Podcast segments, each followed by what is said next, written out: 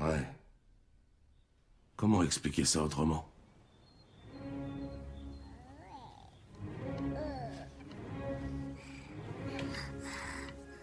J'ai pas été élevé par des tordus, ni rien. Mes parents étaient des gens bien. Des citoyens honnêtes et respectables. Je suis allé à l'école.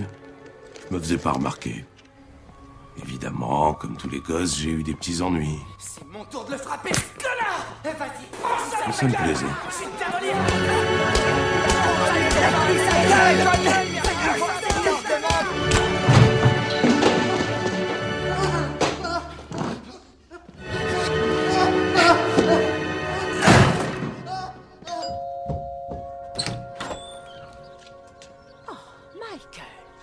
Une Madame Peterson, il faut vraiment que nous ayons une conversation au sujet de Michael. J'étais pas méchant. Pas vraiment méchant. Mais j'avais déjà mes principes à moi. Horror has a face. T'as dit que je suis marrant. Ça veut dire quoi, marrant Putain de merde à la con, bordel? Qu'est-ce que j'ai de tellement poilant? Dis-le moi Dis-moi ce qui est marrant You cocksucker, you fucking miserable fucking Hector peut pas avoir de conversation.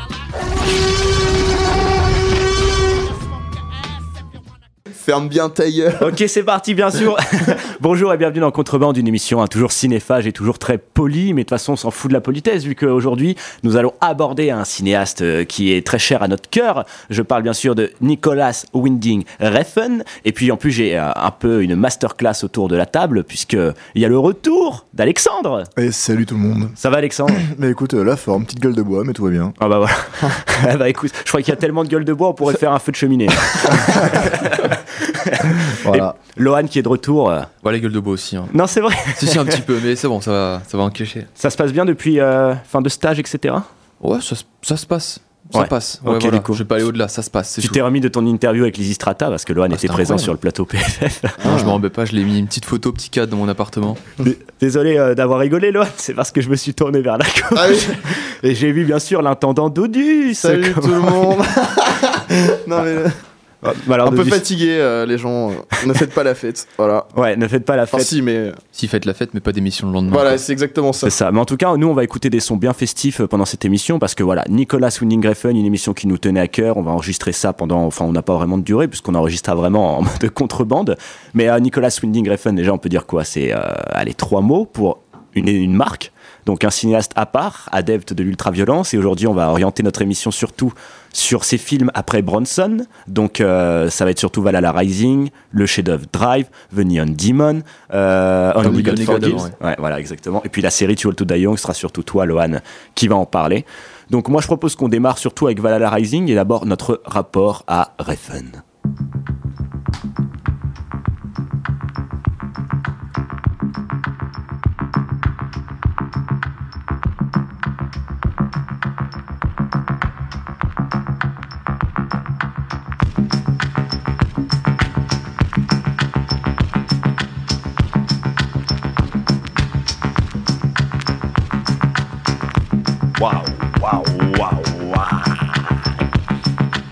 Moi je kiffe déjà là. Là on est bien là. Petite musique de drive, chromatique, stick of clock.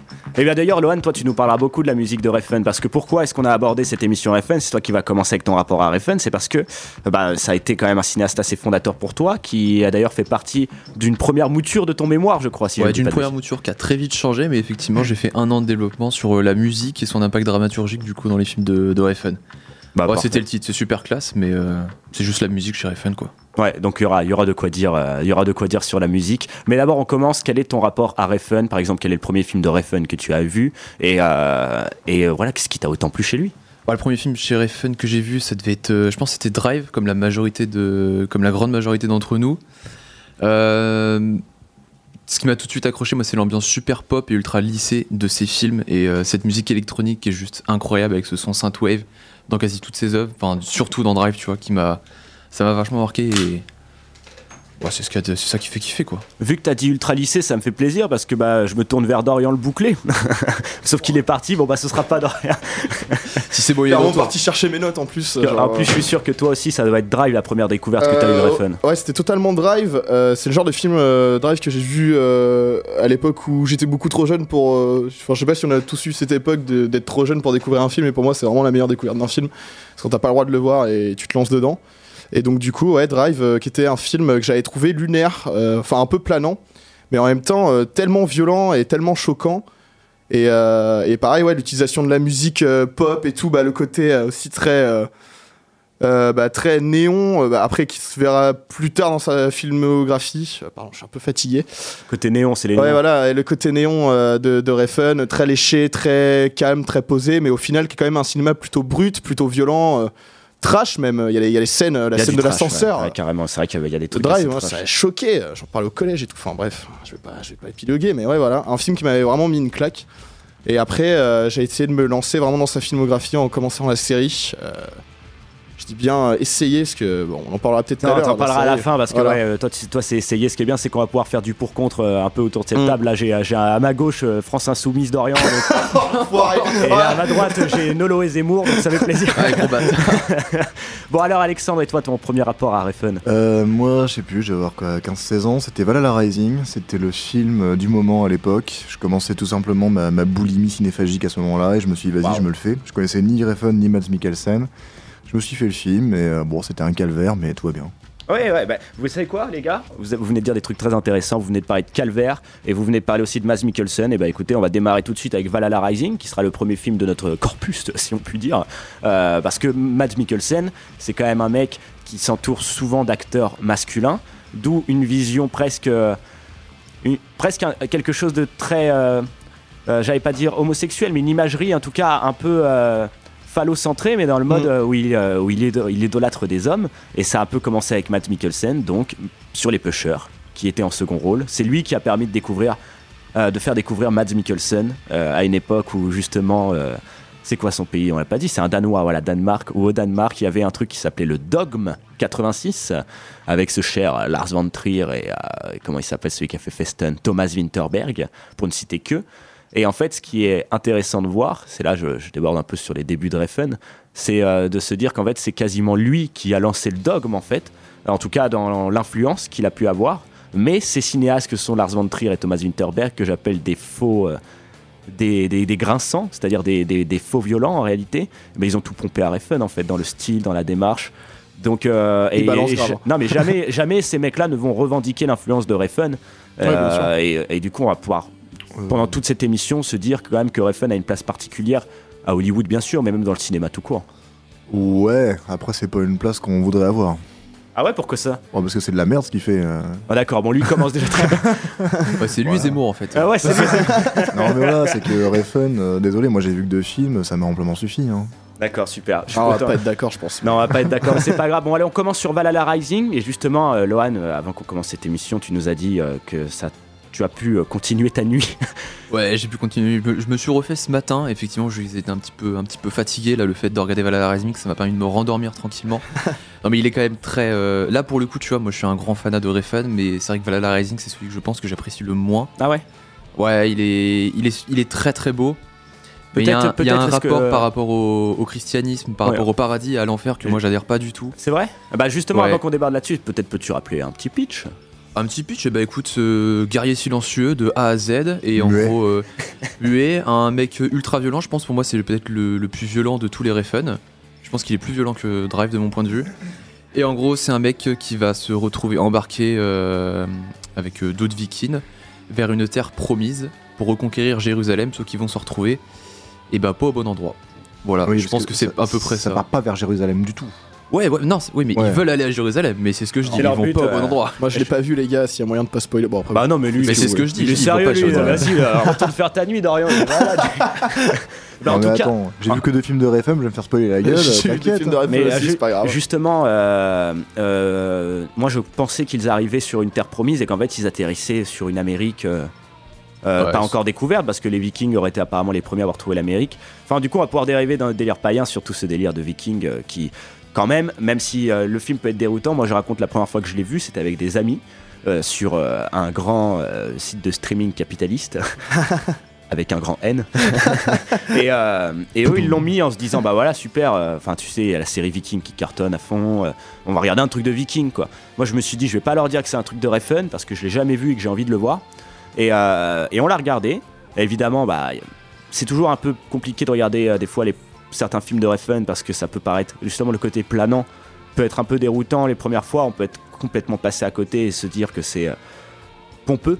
Sauf que euh, je me suis, il y, a- quand même des images qui me restent parce que tu vois ce guerrier silencieux, le fait que le budget soit quand même très faible et qu'il filme une euh, des terres brumeuses, euh, vraiment sales, remplies de boue, avec ce personnage. Surtout moi les combats du début, les combats qui sont quand même bien brutaux. Bah surtout qu'en plus t'as pas prévenu tes potes, c'est vraiment genre à partir de, de Valhalla Rising, tu sais que t'as vraiment cette patte de Refn qui a commencé à apparaître dans tous ces autres films avec ces moments très oniriques, un peu, un peu de rêve, Ouais, Mm. tu sais ces instants de ralenti qui bougent plus et ça commence vraiment à partir de Valhalla Rising. donc- Ouais, très, très intéressant que tu dis ça parce que c'est vrai que quand on voit la trilogie Pusher, Pusher plus Bleeder, on les a pour ça Ouais, qu'on les a un Bronson peu- aussi. Ouais, hein. Bronson, il, il a pas, très- il a pas cette patte là, il a la patte Ouais, qui ouais. commence à avoir la musique un peu électronique, tu vois. Il a, il, a, il a aussi des petites scènes euh, un peu Ça spéciales. c'est euh, vraiment à ouais, partir dans- de Valhalla bah, Rising, je trouve. parce que Dans, dans Bronson, parce que je pense qu'on va pas trop parler de Bronson. du coup, tu peux, bien sûr, vas-y. Parce que dans Bronson, juste pour dériver un peu, il y a toute la scène d'intro euh, qui est très, euh, très onirique aussi et très flottante, euh, mais même à la limite de l'horreur en fait, parce que euh, avec cet éclairage rouge et cette Ouais. musique euh, de. Je sais plus ce que c'est, c'est The Electrician, je crois, de The Walker and Brother, un truc dans ce délire. Euh, ouais, je Euh, crois ici qu'il y a du Candy Glass, je sais plus. Ouais, exa- ouais, ouais, exactement. Et euh, bah ouais, il y a des scènes, euh, même aussi quand il va dans le strip club. euh, Puis la fameuse Pet Shop Boy, It's a Sin, Oui, oui, oui. euh, qui est incroyable. Il y a une utilisation de la musique. D'ailleurs, j'ai un petit, euh, un petit truc à dire par rapport à ça. Vu qu'on a maté Orange Mécanique au cinéma et qu'il y a un moment où il est attaché des- dans le traitement Ludovico, euh, drogué avec cette espèce de, de, de- de seringue. Euh, Alex crie euh, quand il y a Beethoven qui rejoue par-dessus euh, les, les musiques, je crois, du Troisième Reich, enfin c'est- du ouais, c'est truc. ça, ouais, par exemple, une Il crie arrêtez, c'est un péché, donc it's a sin. Et quand j'ai et ça m'a fait tout de suite cet écho avec cette scène de Bronson que j'avais vu à 13-14 ans, euh, euh, où euh, Tom Hardy est aussi dans un milieu carcéral, une prison, non non non, un asile Un de asile, fous. ouais. Et et, Et il est drogué. et il est drogué localement, exactement, il est cachetonné. Et euh, et il y a cette musique du coup qui retentit, It's a Sin. C'est un peu tiré par les cheveux, Qui en plus aussi. bah en fait c'est surtout Refn il a quand même euh, une... je pense que parmi ces cinéastes de chevet il y a vraiment Stanley Kubrick beaucoup. C'est peut-être pas évident parce que tu vois comme je disais les pushers ça arrive dans les années 90 il y a un côté euh, je dirais pas cinéma vérité mais en tout cas petit polar à la réservoir dogs où on peut sortir avec ses potes tourner un film dans la rue. Donc toujours avec cette rage quand même. Bleeder a ça aussi vraiment film de quartier presque chronique mais dès euh, son troisième film qui a fait un énorme flop euh, comment il s'appelle Fear X donc c'est du coup c'est Inside Job avec Ouais. John Turturro. C'est là qu'il commence à avoir des petits délires oniriques euh, Sherlock et il commence à avoir une utilisation de la musique électronique de personnages qui, qui ne sont plus en accord avec la réalité. Et en plus ça correspond bien au thème du film. Un homme obsédé par une image euh, je crois qu'il cherche le meurtrier de sa femme et qui se mate en boucle des cassettes de vidéos de supermarché parce que je vois qu'il est vigile dans, dans un supermarché mon- dans mon souvenir et vers la fin, et par contre celui-là il est vraiment très pompeux. Lui par contre était pompeux.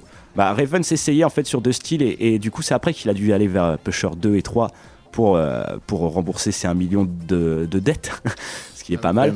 Et, euh, et, euh, et donc du coup des Pusher 2 déjà il y, y a une utilisation de la lumière qui commence à dériver, euh, je dirais dans un espèce de comment dire un truc déjà très clinquant et, euh, et à la limite du surnaturel parce qu'en fait c'est ce que quand Dorian disait c'est presque des films d'horreur il a totalement raison en fait parce que Refn il a toujours je pense ce petit conflit qu'on retrouve dans tous ses films entre vouloir faire un grand film d'auteur à la justement Stanley Kubrick et en même temps une ambition qui est de faire de la série B qui est de faire euh, aussi, euh, du genre Ouais, puis il adore les films d'horreur, hein. c'est un mec qui Bah se ouais. le cache pas, il est adoré, il est fasciné par les films d'horreur, euh, tu sais, genre euh, Colline à les yeux, Oui, les oui. yeux massacre à la, contre- à la tronçonneuse. Massacre je crois que c'est son film préféré même. Ah, c'est possible que ce soit un de ses films préférés, enfin il est complètement, il adore tous ces, les slashers gore, les films à la Ben, giallo, euh, ce genre de trucs. il- D'ailleurs, euh, enfin, je sais pas si vous êtes au courant, mais Vin Refn aussi, euh, il est très fan de jeux vidéo et il a participé du coup dans le jeu vidéo avec euh, Hideo Kojima Death Ouais. Et là, il y aurait une rumeur avec Del Toro et euh, du coup Refn, il serait en train d'écrire euh, et Kojima du coup, il serait en train d'écrire un jeu vidéo d'horreur. Donc euh, enfin, il pourra réaliser euh, un film, enfin un film, une expérience horrifique quoi. Bon, non. Bon, ouais, clairement. ouais. alors là, si ça sort, on, enfin, on, on croise les doigts quoi. ça euh, ouais, t'as totalement raison. euh, Enfin, sur le côté horrifique, même si Par exemple, le- du coup, euh, pour Drive, euh, ah, encore une petite parenthèse, mais pour Drive, euh, le, le film, euh, si vraiment on enlève tout ce côté doux, onirique et tout, il ne reste plus que un malade mental. Ouais, c'est clairement un malade mental, le personnage Ah principal. bah, tu vois, tu es déjà en train de dériver sur Drive, c'est bien. Avant qu'on fasse une petite pause musicale où on va s'écouter justement une interview de Mads Mikkelsen, euh, j'aimerais que bah, du coup, toi Alexandre, quand même, tu nous parles de, de ce Valhalla Rising. Parce qu'on a beaucoup dérivé parce qu'il Ouais, fallait, ouais. quand même dé- fallait quand même décrire le début de carrière de Nicolas Winding Refn. Bien sûr. Mais Valhalla Rising, alors ton avis, toi? Valhalla Rising, donc comme j'ai dit, comme j'ai dit, ça fait un petit En moment que je l'ai pas vu ça, quand même. ça te parle, toi, les Vikings, euh, ce genre de bail? Ah, les Vikings, moi, c'est c'est mes bails. Euh, tu parles de l'aspect païen. euh, Il y en a pas mal dans ce film. Je suis il est, quand, il est quand même vachement dedans, finalement. Je suis, ouais, il est vachement présent, mais c'est à travers un, un spectre euh, de vision chrétienne en fait, et c'est un peu dommage, enfin, parce que bon, comme tu disais, il y a cette histoire de paradis et d'enfer. Euh, chez les Vikings, euh, l'après-vie, c'est pas comme ça, c'est un poil plus compliqué. Il y a trois enfers de paradis, donc les Vikings, c'est un poil plus compliqué que simplement euh, tu t'es t'es méchant ou t'es gentil. Et un des enfers, c'est la chambre de Dorian, je tiens à vous dire. Ah, ouais, je l'ai vu. Et donc, euh, et donc ouais, Valhalla Rising, alors moi je t'avoue que j'ai pas été du tout sensible à la réalisation, au jeu de couleurs, etc. Ça m'a plus pété les couilles qu'autre chose. Euh, moi, le personnage muet, je, je trouve que c'est une paresse d'écriture plus que vraiment. euh, Ah, je suis pas d'accord. Plus que vraiment pas truc d'accord. C'est c'est quand euh, même un peu violent. hein. Je suis non, désolé. non, hein. c'est- c'est clairement la paresse d'écriture, les gars. Faut arrêter. euh, Non, oh, non, non, je suis, ah, je suis pas d'accord oh, du tout. C'est hein. tellement trop bien le personnage, il parle pas. Mais Bah non, c'est mais chiant. justement, c'est encore plus compliqué. Il parle Mais à non. travers l'enfant. C'est encore mais plus compliqué. Un acteur c'est non, qui dit des choses muets, enfin. Il, parle à travers l'enfant, il communique à travers Non, mais- l'enfant. Il a raison, il y a non, ce mais- rapport avec l'enfant, justement, qui est très non, mais intéressant. D'accord, d'accord. Sauf que la direction de l'acteur, elle est pas là aussi non plus. Enfin, je veux dire, Ah, mais ça, Je l'ai c'est pas autre vu, chose, je peux pas dire. Et là, il il y a aucune, il y a- aucune, il y a aucune DA. Je veux dire, euh, le pauvre, le pauvre Matt, Matt Mikkelsen, il est en colère, il est neutre, il est en colère, il est neutre. C'est les deux seules émotions qu'il a durant tout le film. Bah, c'est Mads Mikkelsen. Bah, après, c'est ce qui définit le Non, non, personnage parce que c'est Matt littéralement un démon en fait. C'est un démon dans le film Valhalla Rising, donc c'est pour ça qu'il Oui, joue c'est de cette manière-là. c'est un démon pour qui, ça aussi. c'est un démon qui va, sau- qui va essayer de sauver son âme pour un enfant. Ah non, il va pas sauver son âme pour un enfant. Non, il a pris possession de l'enfant. C'est pour ça qu'il communique à travers lui. Moi, je l'ai ressenti de cette manière-là. Mais, Ah ouais, mais on toute a- façon, on n'a pas vu le même film en fait, mais- mon pote. Euh, Bah écoute, suite. on est peut-être plus défoncé que toi, je sais. on n'a pas vu le même film. hein. En tout cas, en tout cas, moi, ce que j'aime beaucoup dans ce Valhalla Rising, c'est que justement, il y a cette porte ouverte vers des interprétations toutes personnelles. Et j'ai vu d'ailleurs, c'était où le chez vous. Hein, il va falloir peut-être se calmer un peu, les gars. Et euh, et euh, C'est ça euh, qu'on aime. Et, euh, et- et du coup, on parlait de ce truc film d'horreur. euh, bah, les films de Vikings, il y en a pas non plus énormément. Et du coup, c'est l'un des premiers à être revenu à cette imagerie. Et du coup, quand on sait l'amour que peut porter Refn pour le bis, notamment italien, et ben à la fin, avec cette espèce de, je sais pas s'ils sont cannibales, anthropophages. euh, en tout cas, c'est, euh, c'est primitif. C'est, ce peuple euh, Bah, des encore. euh, autochtones, quoi. des oui, voilà, exactement. sur place. Un mot que je cherchais exactement. Bah, y a pas de souci, je suis C'est- à Porto euh, Visiblement, il n'y a pas que moi qui suis fatigué. Ouais, c'est bon. Et euh, euh, alors ouais, les autochtones euh, euh, qui, euh, qui sont encore préservés de la civilisation, comment justement ils vont détruire ce petit bateau euh, qui, qui, qui, en fait s'égare? Il y a pour moi du, euh, du, du Deodato, du Ruggero Deodato, du Cannibal Holocaust, ces films un peu euh, bah, de, des, des, des mondes cannibales, etc. Et il y, il y a des références genre qui sont insérées dans une mystique qu'apparemment euh, Alexandre trouve complètement pompeuse. Oui, complètement. Mais au moins l'aspect païen est réussi pour toi. Ouais, disons qu'on euh, le ressent. On le ressent et on voit la volonté, en tout cas, de Refn de la mettre dedans. Mais euh, comme je dis, comme tu dis toi aussi, il y a ce sceptre christique, en fait, qui, enfin, en mode, euh, voilà, il y a ce côté un peu trop chrétien qui apparaît, mais parce que bah, Refn, il est issu d'une culture catholique ou chrétienne, et du coup, bah, il, va, il va mettre ça, alors que bon, euh, le personnage de Mads Mikkelsen dedans, bah, il est pas censé avoir cette influence, en fait. Et donc ça, pour moi, bah là, au niveau suspension d'incrédulité, les gars, euh, c'est une erreur. Mais bon, après... euh, Ouais, mais après, si le film euh, s'inscrit dans quelque chose de fantasque et de. Enfin, d'un peu lunaire, d'un peu planant, parce que les films de Refn n'ont pas tendance d'être super sur. Enfin, réalistes, quoi. Par exemple, Bronson, euh, c'est censé être un biopic, mais il vieillit jamais pendant tout le truc. Il a toujours sa grosse moustache, il est toujours bien identifié. Non, mais d'accord. Je pense Mais, que euh, Refn n'a pas envie de faire un film historique non plus. Après, je, je l'ai pas vu encore une fois. Non mais attention, je dis juste que c'est bien de faire un truc. Tu, tu fais un truc qui va qui est onirique, qui va dans tous les sens si tu veux. Mais reste cohérent dans ton univers par contre. Ouais, mais ça, c'est comme, euh, c'est comme les gens qui critiquent Gladiator, parce qu'il y a des flèches enflammées, tu vois. Genre, c'est. Bon allez les gars, vous commencez à me saouler, on va s'écouter une petite super Oui, et on va s'écouter une petite, euh, une petite interview, donc, comme j'ai dit, de Mads Mikkelsen, petite pause musicale, et puis après on va repartir sur des personnages muets, vu qu'on parlait de Drive et de Ryan Gosling. Encore la paresse d'écriture? Oh là là, on va pas être d'accord. would go, we would rent the apartments. If we happened a scene in this apartment and the next scene was over there, we would shoot in here and we would go down the stairs filming it and run across the street, maybe hit a car and go up the other apartment. Fuck! Fuck! Fuck! Fuck! So it was a super rock and roll atmosphere in the film. And we could do that because nobody knew who we were. We, we were running on the street and they thought we were just, just dealers and pushers.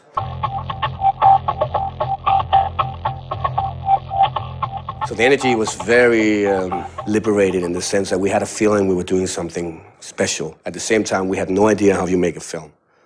Nicholas had an idea, of course, but we we just tried to be the characters, and hopefully we were nailing the scenes, and hopefully it will turn out to be a film.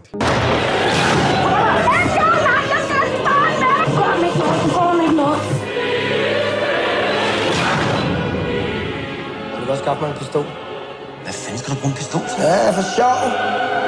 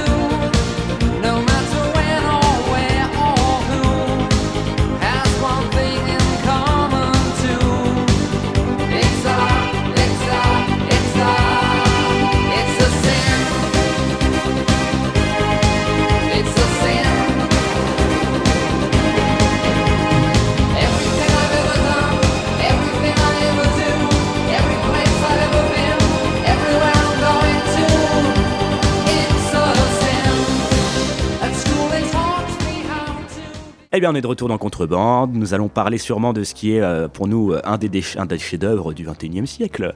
J'ai cru que t'allais dire un des déchets. j'ai- Non, non, non. non, non, non. Tu sais, en me regardant en plus.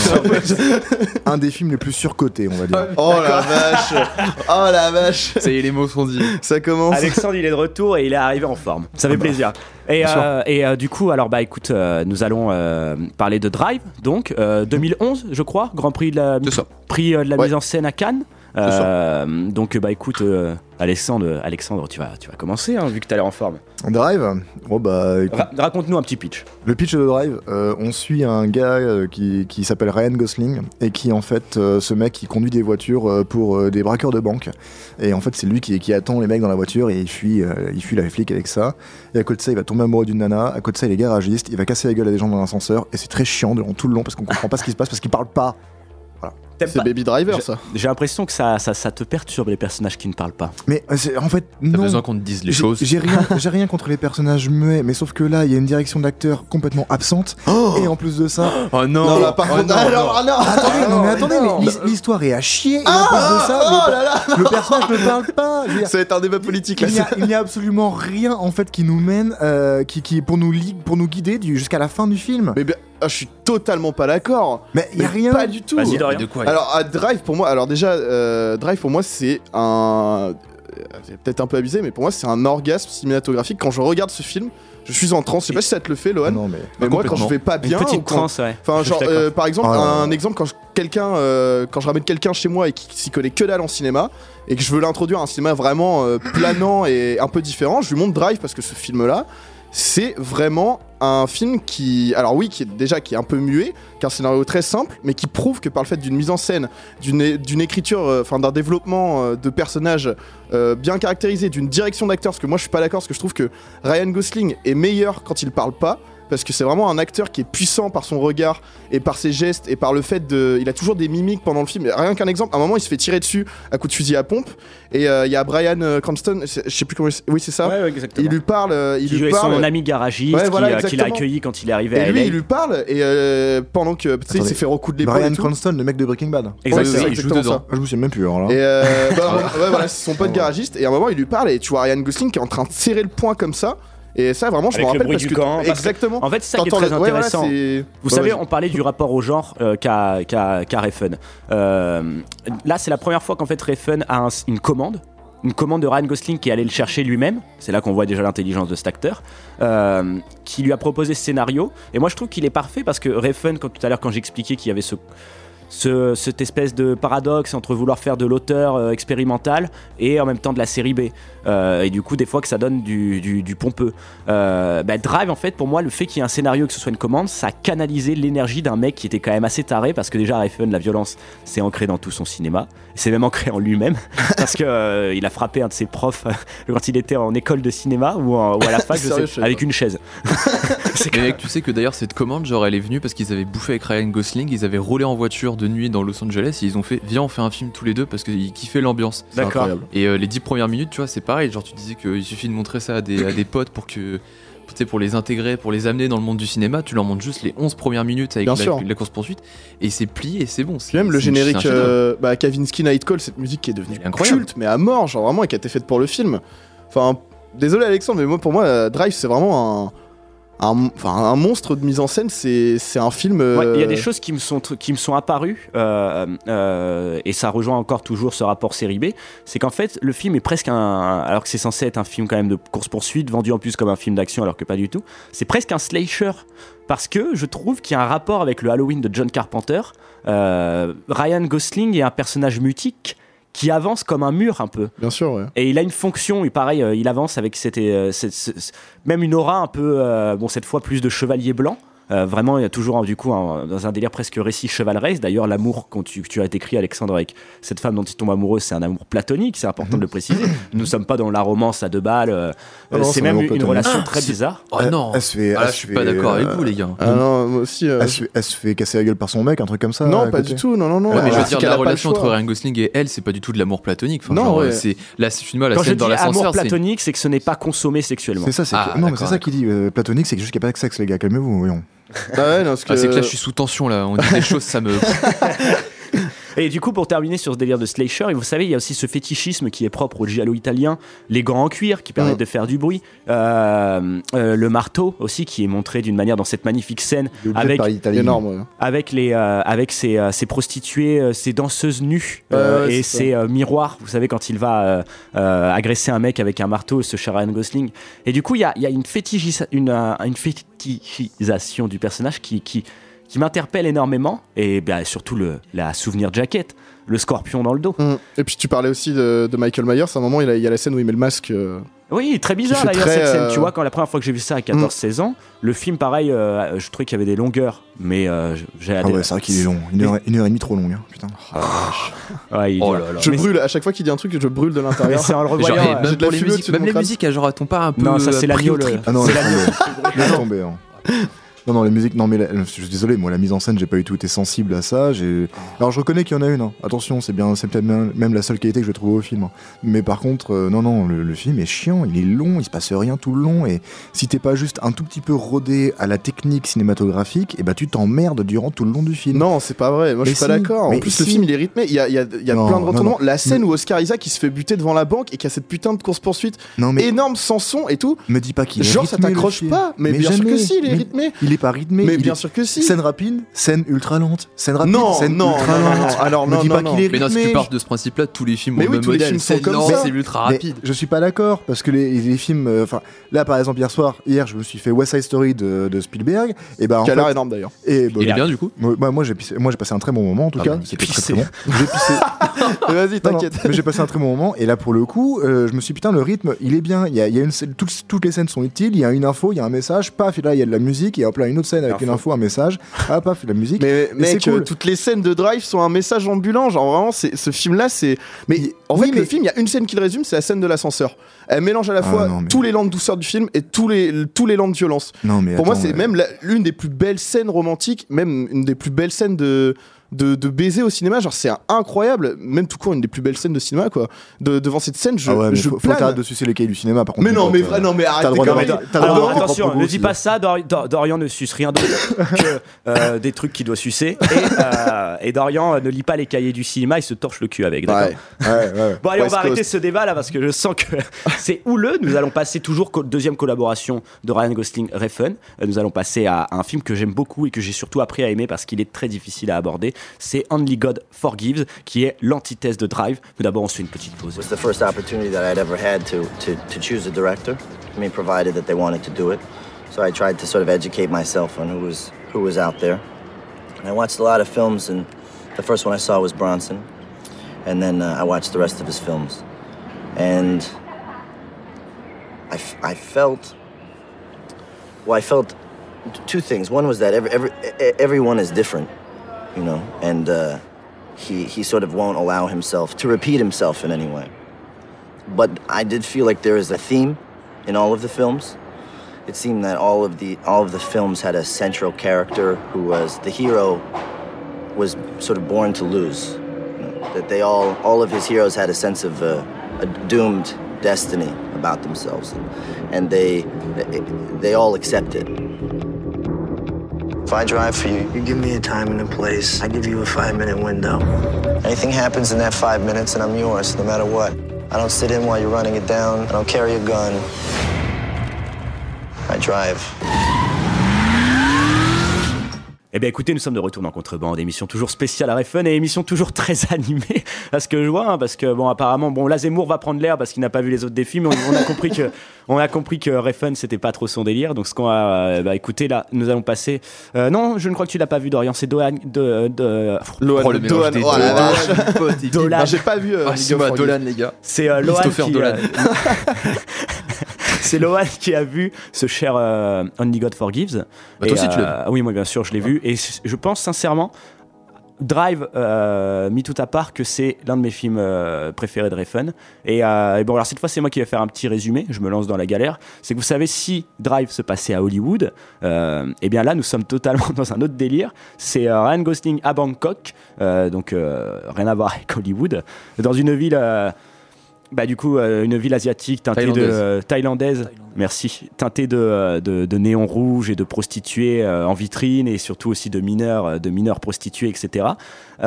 Et Ryan Gosling est donc un jeune frère, le petit frère d'une fratrie de deux personnes qui tiennent un club de boxe clandestin.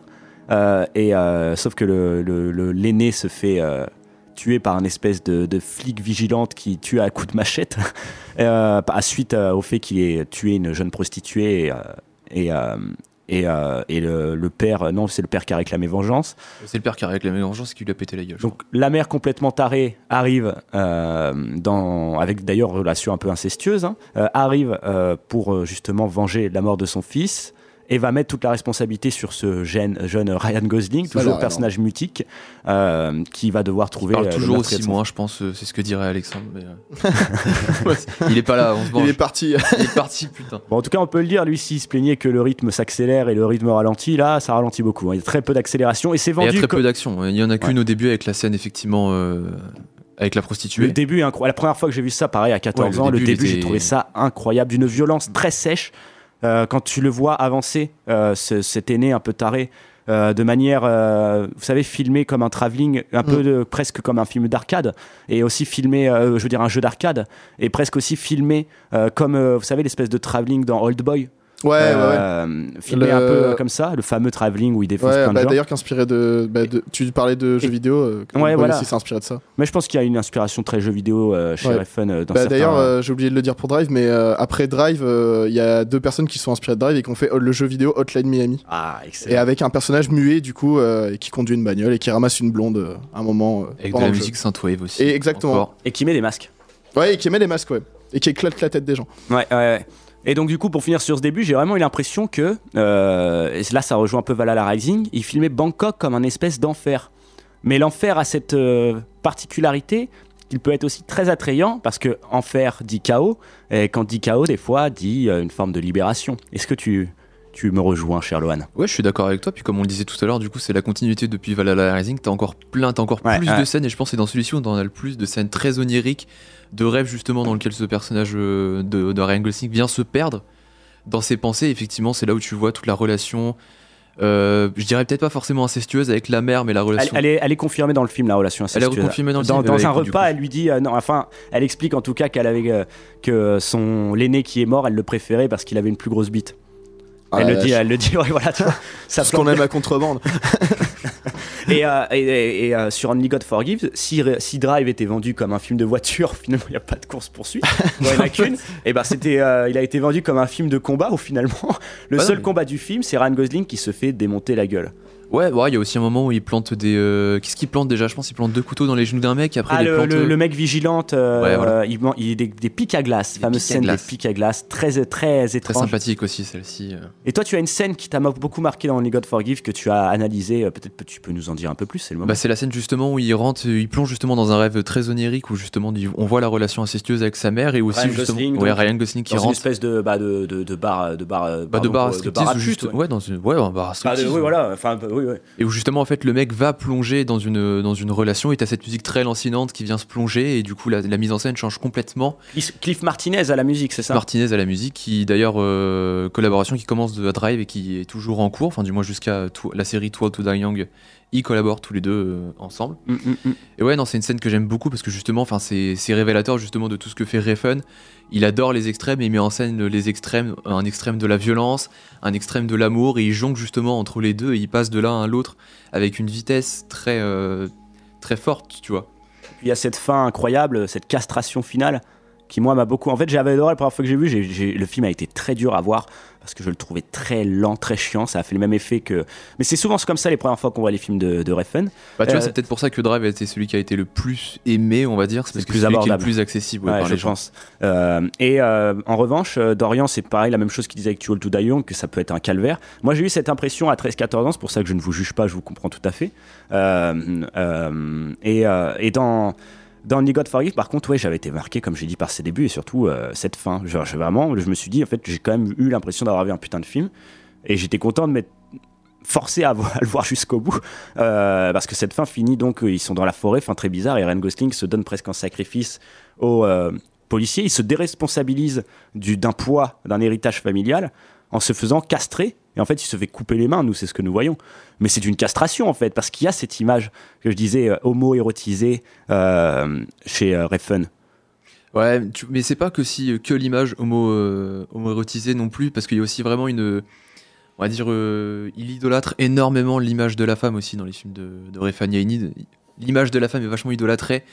Tu vois, par exemple, dans le film de, Drive, la femme est idolâtrée. Dans les films Too Old Die Young, t'as vraiment une figure féminine qui vient justement être supérieure aux figures masculines, et ça, c'est un point super important.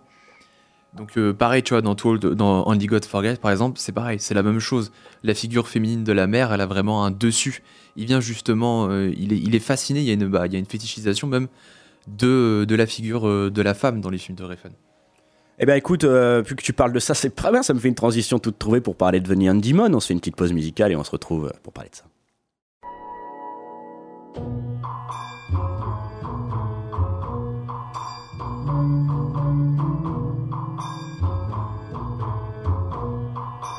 ไม่ลืม ไม่ลืมไม่เลือนเหมือนเดือนคู่ฟ้า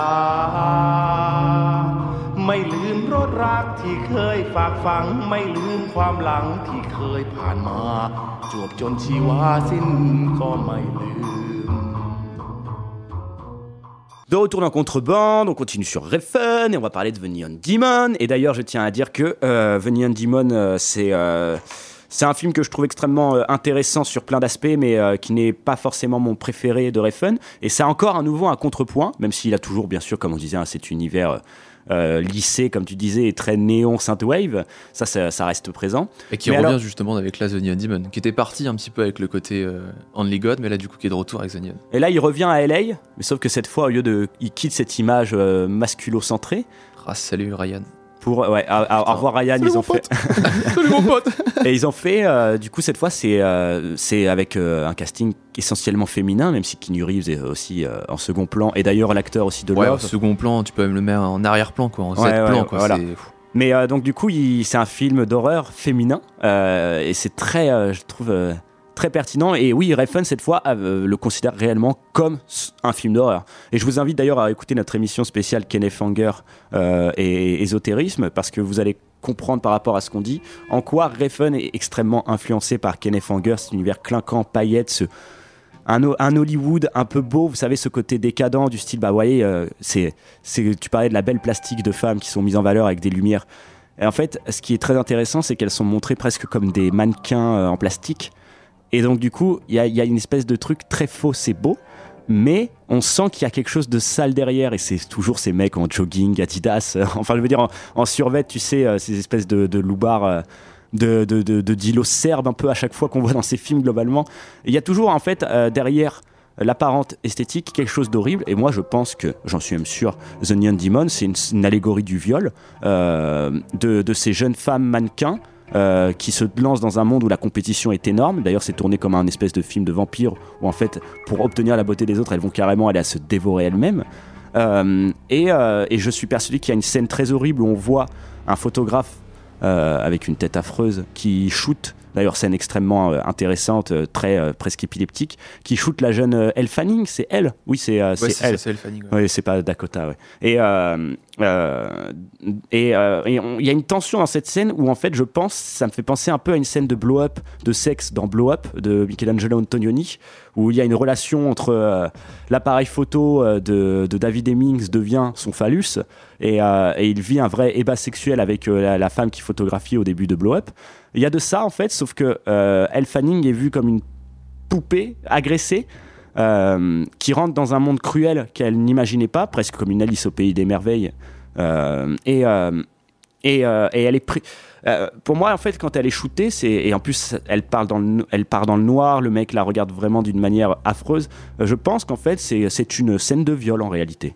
Je sais pas si tu vois la scène que, dont je te parle. Euh, plus trop, j'avoue, je l'ai plus trop en tête. Mais en tout cas, tu, tu accroches, tu adhères à The Neon Demon. Et là, on a Ouais, de quoi faire je- niveau ésotérisme. et- Ouais, mais tu vois, je suis quand même vachement d'accord avec toi que dire que moi aussi j'accroche un peu moins à celui-ci. Je pense que c'est celui que j'aime le, le moins des trois entre Euh, la. je l'ai vu à 16 ans euh, et c'est un film qui avait pas non plus cartonné de ouf, en tout cas qui était pas forcément distribué en France parce que Refn est connu mais quand même euh, Alors, il a, d'une il a été un petit peu distribué justement suite quand même grâce à son succès de Drive, mais il a pas eu le. Il sortait pas dans toutes les salles en tout cas, et euh, donc j'avais pas pu le voir vu que j'habitais à la, à la campagne et euh, je l'ai trouvé, hein, on se débrouille toujours, hein.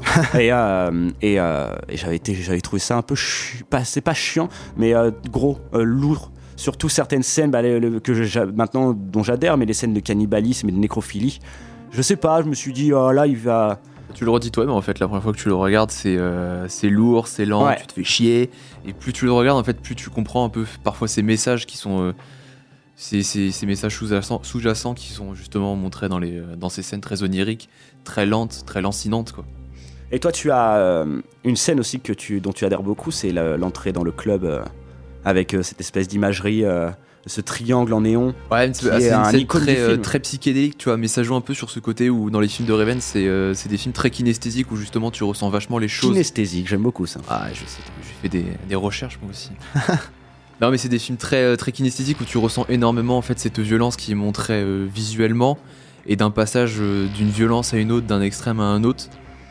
Donc ouais, cette scène-là est super sympa parce que pour le coup tu t'y attends peut-être pas forcément et elle te vient genre te t'exploser à la gueule. Je pense que là, je viens de penser à ça parce que le film me fait beaucoup penser dernièrement à Luxa Eterna. Parce que pour moi, ces jeunes mannequins vampires sont presque, je dirais pas des petites sorcières, mais vu qu'il y a toute cette imagerie, cette iconisation, elles sont, euh, on va dire que ce sont presque, je dirais, oui, des sorcières jetées dans un bûcher, mais sauf que le feu est remplacé par des néons, quoi. Euh, et, euh, et Luxa Eterna a ce rapport-là, et du coup, il y a, je pense que Refn est vraiment contemporain d'un gars comme Gaspard Noé dans l'approche. Je vous Mm. invite d'ailleurs à écouter tout le contenu sur Gaspard Noé. a, il y a- c'est ce que j'allais dire, il y a une euh, interview de, enfin il y a un dialogue entre Gaspar Noé et Nicolas Ouais. Winding Refn que je vous invite à voir sur YouTube. Où il se demande justement est-ce que tu storyboard tes scènes, etc. Ouais, c'est exactement ça. Ouais. Oh, ça m'intéresse pas du tout. Ah, toi, c'est deux personnes. Je, je les déteste tous les deux. Ah, j'ai pas du tout envie d'y aller là. Et si vous aimez euh, les commentaires d'Alexandre, je vous invite à réécouter ouais, le ciné-club qu'on a fait sur Seul contre tous irréversible et euh, dont tu n'avais pas du tout adhéré. Ah non, mais Gaspard Noé, quel branleur aussi. Bon, bref, Oh bref, oh attention, je te la perds, je te coupe le micro là. Il a, craqué lui. Et, euh, et, euh, et, euh, et euh, en tout cas, euh, par rapport à Gaspard Noé aussi, je crois que euh, il a aidé Refn qui n'a pas le permis, je tiens à vous dire apparemment pour les scènes de voiture dans Drive, euh, pour justement parce que euh, Noé avait le permis et je crois qu'il a shooté quelques scènes dans Drive. Donc les deux, euh, les deux, il y a quelque chose, une approche dans leur cinéma. euh, Bah, c'est sûr qu'ils doivent bien s'entendre. hein. Bah, il me semble même qu'il y a une meuf de The Neon Demon C'est les qui joue lumières. dans, dans Luxa Eterna. Hein Il y a une meuf, ah oui bien Ouais, sûr, bah, à Bailey, qui Oui, joue bah, aussi dans Mad Max Fury Road, Exactement, qui, ouais, fait un pont euh, qu'il a Et elle récupéré. joue ouais, euh, dans, dans, du coup, dans Luxa Eterna. Ouais, excellente à Bailey, euh, ouais, parce qu'il a récupéré des vrais, euh, des vrais mannequins. euh, Parce qu'elle fait partie de la maison Saint-Laurent en fait. Ouais, c'est ça. Super. Elle est magnifique. Elle est magnifique. Bon, écoutez, petite pause musicale, un peu de, de techno. euh, je sais pas si c'est berlinois ou quoi, mais en tout cas, ça va être chamanique. Et puis, euh, on va terminer avec Too Old to Die Young. À tout de suite. On va avoir un point de désaccord peut-être, Loan.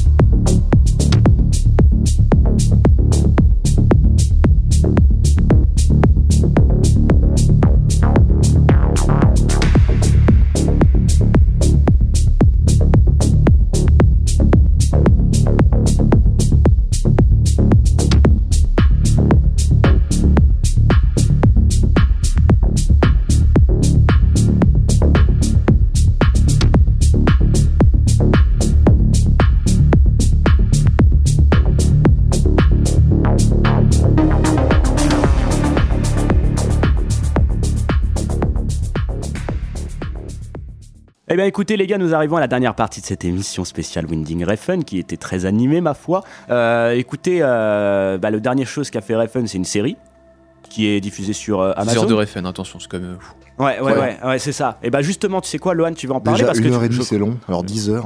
Mais imagine, Là, 10 là, heures, tu veux c'est- pas te les Mais faire part genre- Refn, Ah là non. c'est vraiment très long. Ah, genre, non, euh, non, non. Oui, Attends, puis- t'as vu que les deux premiers épisodes, En hein, plus, c'est-à-dire ouais, t'as ouais. vu que 2 heures. Ouais, ouais, moi Non. j'ai vu Non, que le 3 pilote- heures, 3 heures. ça Ouais, fait c'est 3 vrai heures qu'il y a d'épisode. l'épisode 2 Moi j'ai qui vu doit que faire le une heure et pilote, j'ai demie, adhéré totalement, je trouvais pas ça long du tout, mais je peux comprendre. Apparemment, ce qui est intéressant, c'est que tout ce qu'on on- on a un peu critiqué chez Refn, et bah là, il a fait comme un espèce de gros doigt d'honneur en se disant j'ai euh, quoi, j'ai 13 heures devant moi, 13 ou 18 heures, je sais plus. Ah, je crois que c'est 13 heures. Mais en fait, mais t'as raison en fait. hein, il a fait. et, je, euh, je fais il a série, il va été, faire euh, tout ce qu'il veut. C'est du pur refun. euh. Ça, il a même été au plus, le plus loin de ce qu'il faisait euh, dans, dans, dans le planant, lenteur, euh, fétichisation, plan où, euh, de non-action. euh. Ah, tu vois, je, je vais pas spoiler parce que je suis le seul du coup à avoir vu Ah, bah, la je série. Non, je que- Alors, Mais déjà, raconte le. moi je suis chaud tu spoil pas. Ah, bah non, je vais pas spoiler, je t'en prie, rien à branler que tu spoil. Alors là, Et bah pas Allez, moi. lui, je coupe son micro. Et bah, je vais respecter les, les volontés de Dorian du coup. Mais si merde. Non, mais en gros, juste, c'est vrai, regarde les derniers épisodes, c'est du refun, euh, Ok. d'une violence, mon pote, c'est. Ouais, ça, est-ce- bah, Les c'est deux pas, il y a un épisodes- épisode qui est monstrueux. euh, dans T'as cette deux série, épisodes, euh. t'as l'épisode genre 5 où euh, juste un, un tout petit truc, il y a un truc de. voilà, il y a, ça tourne autour du viol dans l'épisode. Ouais, je crois que ouais, c'est l'épisode 4 ou l'épisode 5, je sais plus trop lequel, qui est assez violent au début et t'as le, je crois l'avant-dernier épisode qui est super violent. Enfin, super violent. Et donc, C'est du, attends. c'est du refn pur avec euh, du néon, des scènes oniriques, avec une musique, mais genre, euh, t'as l'impression que t'as quelqu'un qui te scie un coup de métal à côté de ton oreille, c'est super violent. On va rappeler rapidement, je crois que c'est, euh, ça se passe à Los Angeles, un Los Angeles très planant, euh, et c'est une histoire de flic, flic véreux. Ouais, c'est une Ouais, ouais, un flic en gros qui, euh, bah, qui a.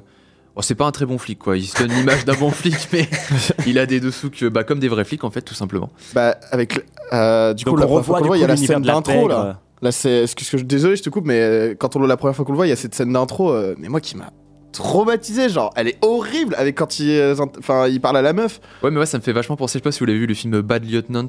Bien sûr. Ouais, Ouais, oui, ouais, oui. bah, ça me fait penser à cette même pas scène fini, où justement t'as un flic qui vient justement voir les meufs et qui, enfin, tout de suite qui vient limite les agresser sexuellement en mode. totalement Tu ça. veux pas ouais. coucher avec moi Est-ce que je peux me branler à côté de toi, tu vois? Il y le même il y a niveau, rien quoi. de plus effrayant que qu'un ordre euh, légalisé qui euh, profite de son pouvoir pour euh, pour pour pour partir sur quelque chose de de, de, dégénéré quoi. Mm. C'est pour moi c'est c'est ce rapport ordre et désordre qui est présent même dans l'esthétique de Refn. c'est c'est ça qui est effrayant et qui est malaisant. Et moi j'ai adoré cette première scène Euh, par rapport au- euh, à la sirène de police. Oui. Cette lumière et là on va pouvoir parler du coup de la magnifique lumière d'un grand monsieur du cinéma, Darius Konjdi, directeur de la photo. Le Lohan. directeur de la photo qui. euh, Ah, j'ai peut-être dire une connerie. Je crois qu'il a commencé avec Drive justement. Ils sont en collaboration ensemble. depuis Drive. euh, non, non, il n'est pas sur Drive. Il est pas sur Drive, ils ont mais il a commencé commencé à partir de ensemble. quand euh, ils ont commencé ensemble sur la série, directement sur la série. Est-ce que sur la série? Parce qu'avant, Only God Forgives, Bronson et le troisième film de Refn ont été faits par le directeur de la photo, un jeune directeur de la photo, enfin qui était jeune à l'époque, euh, qui avait son premier euh, film sur Eyes Wide Shut. Donc Ah, euh, bah, il a quand même toujours dans le, le lien Kubrick Refn, euh, on est pas mal. Et, euh, et moi c'est une scène que je trouve incroyable qui, euh, que tu vas pouvoir décrypter, euh, cher Lohan, ce sera un peu euh, notre conclusion. euh, c'est cette scène euh, où on voit différents euh, je dirais, euh, acteurs, personnages de la vie américaine, du middle class, de tout, euh, filmés un peu au ralenti, dans une scène où, sur fond noir, extrêmement euh, bien éclairé. Je, euh, je- je- je- tu vois là de, de quelle scène je parle? Ouais, c'est la scène justement vers la fin de la série où t'as un personnage qui vient shooter sur, euh, sur, une, sur une caravane qui explose et après la scène continue, c'est ça ci dont tu me décris? Ouais, ouais, un truc comme ça. Un truc que tu m'avais montré dans un bar une Ouais. fois. Ouais, bah, tu m'as dit, regarde bar, ça, c'est dément. non. non, celle-ci elle est vraiment bien. Bah, euh, en fait, je vais, me- je vais me répéter sur tout ce que j'ai dit par rapport à avant, mais c'est Comment tu peux la des- comprendre, cette scène qui est très particulière? Ah, je t'avoue que j'ai pas. Là, tu me prends de court, frère. Euh, Bah, c'est. J'aimerais, bah, comme je te dis, je vais me répéter, tu vois, c'est une scène vachement onirique, encore une fois, où ça part dans un délire euh, musical, où justement, tu vois, c'est, tu quittes un peu genre l'espace et le temps dont il, il était à faire avant. Et euh, Ouais, je, je sais pas, je pense que je vais dire un peu de la merde, mais c'est pas un peu une dénonciation du, euh, du capitalisme américain Parce que il, pour moi, il y a de ça. il- enfin, je veux dire, dans cette scène, il shoot sur le Père Noël, il shoot sur des pères de famille voilà, euh, américains, il shoot sur tout ce qu'il veut, quoi. Donc, euh, Et ce qui est intéressant, c'est que bah, justement, je pense que Refn, parce que c'est quand même, faut le rappeler, un Danois arrivé à Hollywood, accepté euh, un peu par Hollywood. Euh, faut voir d'ailleurs son interview avec Friedkin autour de Sorcerer. Il se fait un peu recadrer, ce cher Refn. Ah oui, Et, euh, et ouais, très Euh, drôle. Est-ce que c'est l'interview Il a dit que Stanley Kubrick, il était moins bien que lui et, euh, et il trouvait que ses films beaucoup mieux. c'est ça ou pas? Genre, c'est peut-être passé. Parce Mais y a après, une interview comme tu sais ça. que tout ça, je pense il a que... un ego un peu trop gros. Mais Bah, je, maintenant, je ouais, pense ouais. que c'est faux, moi. Je pense que c'est pas vraiment lui qui a un ego. Je pense que c'est un personnage qui se donne. euh, Ouais, non, regarde toutes ces interviews, tu verras, il arrête pas de se sucer. hein. Par contre, Ouais, par euh, contre, ouais, ça, je suis totalement d'accord. Ah ouais. Puis Jodorowsky, euh, il le suce aussi. Enfin, c'est euh, c'est un bon, c'est un bon duo. euh, Qu'est-ce que Très Parce que- homo-érotique dans le studio aujourd'hui. Ah ouais, non, voilà, vous êtes parti. Ouais, ouais, vous m'avez perdu. Il y avait trop de sucer d'un coup là. R- Refn euh, nous inspire tous, quoi. Et, euh, et ce que Sauf je tiens à dire, c'est. Ah, pas moi, non. C'est dommage. Non. Ce que je tiens, putain, mais Nolo, aisez-moi vraiment, je vous dis, vous voulez avoir le Muppet Show à côté de moi, là, vous savez, les, les deux marionnettes. T'as vu ce qu'il dit, l'animateur, là? T'as vu ce qu'il dit, là? Oh, j'ai quitté le plateau. Ah, Je refuse de travailler dans des conditions pareilles. En tout cas, chers amis, écoutez, moi je vais juste pour conclure, parce qu'en fait, euh, ce délire du capitalisme du danois arrivé euh, dans ce système hollywoodien, c'est qu'il faut rappeler aussi que Refn, c'est de l'indépendant pur. Euh, Mhm. et, euh, et le mec, euh, Pas plus trop par exemple, quand même. eh bah, sauf depuis qu'il s'est mis avec Amazon, mais, euh, mais, bah, bah, du coup, il est plus indépendant du tout, en fait. Mais à la base, c'était quand même euh, un espèce d'indépendant qui trouvait des financements. Genre, euh, je crois qu'il faut, faut, faut voir, faut se renseigner sur les financements de The Neon Demon. C'est quelque chose de très particulier. Euh, vous trouverez ça dans des interviews, notamment dans un Mad Movie. Euh, et tous ces films ont été un peu, je pense, des, des chemins de croix, moins aujourd'hui. Mais euh, c'est un bonhomme qui revient de loin. Et prochain truc de Refn, Maniac Cop. Il reste dans la police. Maniac Cap, eux, le jeu. Remake Le de jeu Maniac que- Cop. Oui, le jeu, ouais. ouais. Le jeu, Qui-. Alors, il y a une rumeur comme quoi ça serait Silent Hills, du coup. À ce qui Ah, paraît. Le, le fameux projet avorté, mais, euh, mais bon. ouais, je- Ah, ça peut, ça peut bien se prêter à son cinéma. ouais, c'est c'est possiblement. euh, Ça peut être intéressant. Ouais, ça peut être super, ouais. Putain. Là, Tu es ça- là- intéressé, là, par contre, ça justement. sera- Ah, je suis assez fan de la série du jeu Silent Hill. Je préfère, Ouais. je préfère clairement à Resident Evil, par exemple. Je suis totalement Ah oui, d'accord. euh, voilà. Resident Evil, c'est plus de, de l'actionneur que. Ouais, c'est ouais, plus Ah, de la c'est devenu chiasse. de l'actionneur, C'est ouais. plus- c'est plus de la grosse merde. dans les Non, derniers, c'est dans les pas derniers, dans les derniers, dans euh, Resident Evil 7, c'est plus de l'actionneur. non, non, non, c'est- nul. Et Le donc, 7, il est pas euh, terrible. Le 7, il est pas terrible, je suis d'accord. Et donc ouais, le Silent, Silent Hill, par contre, j'ai hâte de voir euh, s'il fait un truc là-dessus. Ça peut être hyper. Ouais, mais intéressant, surtout même avec Kojima, il y a bah, pareil, il y a une interview de, Kojima et de Refn qui parlent ensemble de cinéma et Kojima est un très très grand fan de, du cinéma de Refn, ils sont très très potes. Kojima est juste fan de cinéma tout court. Ouais, hein. il est fan de cinéma, oui, c'est vrai. Bah, pour le coup. Euh, Kojima fait du Refn dans ses jeux vidéo à des moments, même à beaucoup de moments. Death Stranding était très chiant, donc ouais, ouais. je pas. pas. Je l'attendais. eh bien, écoutez, mes amis, ça un plaisir de vous voir autour de la table. Merci d'avoir participé à cette émission Fun. Comme vous l'avez vu, c'était une fois très euh, houleux, donc on va finir de se taper dehors. Et puis, ben, on vous dit à très bientôt dans, dans Contrebande. C'est ce qu'il faut, il faut du débat. Ciao, ciao. Allez, des bisous. Salut. Right, that's enough. He's had enough. Get him out of here.